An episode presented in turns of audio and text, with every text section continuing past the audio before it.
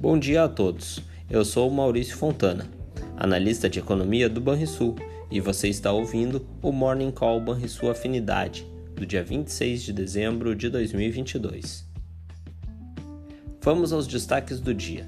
No exterior, os mercados americano e de boa parte da zona do euro estão fechados por conta do feriado de Natal enquanto na Ásia, as bolsas do Japão e de Xangai registraram alta durante a madrugada. Aqui no Brasil, por sua vez, o presidente eleito deve prosseguir com as negociações para preencher o restante de seu ministério. E entre os dados de economia, a pesquisa Focus é o destaque da agenda. Nos mercados neste início de manhã, temos a bolsa alemã e o índice futuro do S&P 500 nos Estados Unidos sem cotação diante do feriado de Natal. Entre as commodities, diante do baixo volume de negócios no mercado, o minério de ferro primeiro vencimento opera próximo da estabilidade, ao tempo em que o barril de petróleo tipo Brent está sem cotação atualizada, o que também acontece com o indicador financeiro da cotação da soja no exterior. Entre os dados mais recentes de economia no Brasil, cabe resumir um pouco da evolução da expectativa no boletim Focus recém-reportado. Para o IPCA, medida oficial de inflação do Brasil, destaque para mais um ciclo de deterioração na mediana das projeções para 2023, 2024 e 2025. Com as expectativas de prazos mais longos começando a se elevar, aumentam as preocupações sobre como reagirá a política monetária à frente.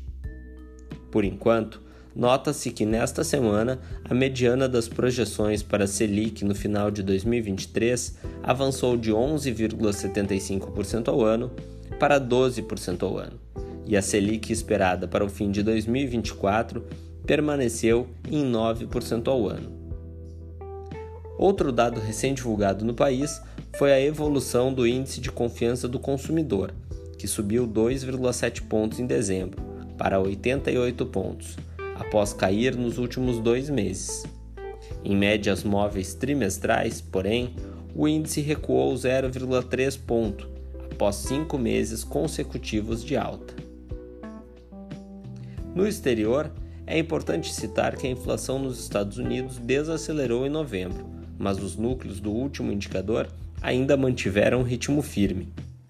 A inflação medida pelo deflator do consumo das famílias subiu 0,1% em novembro ante dezembro, em linha com o esperado pelo mercado. O resultado de novembro mostrou que, enquanto os preços dos bens voltaram a recuar na margem, os preços de serviços continuaram em alta. Causa preocupação adicional o fato de que a média dos núcleos voltou a crescer 0,3% no dado mensal e, nos últimos três meses, esta média registrou alta de 4,1% ao ano, ainda distante da meta de 2% ao ano perseguida pelo Fed, o Banco Central dos Estados Unidos.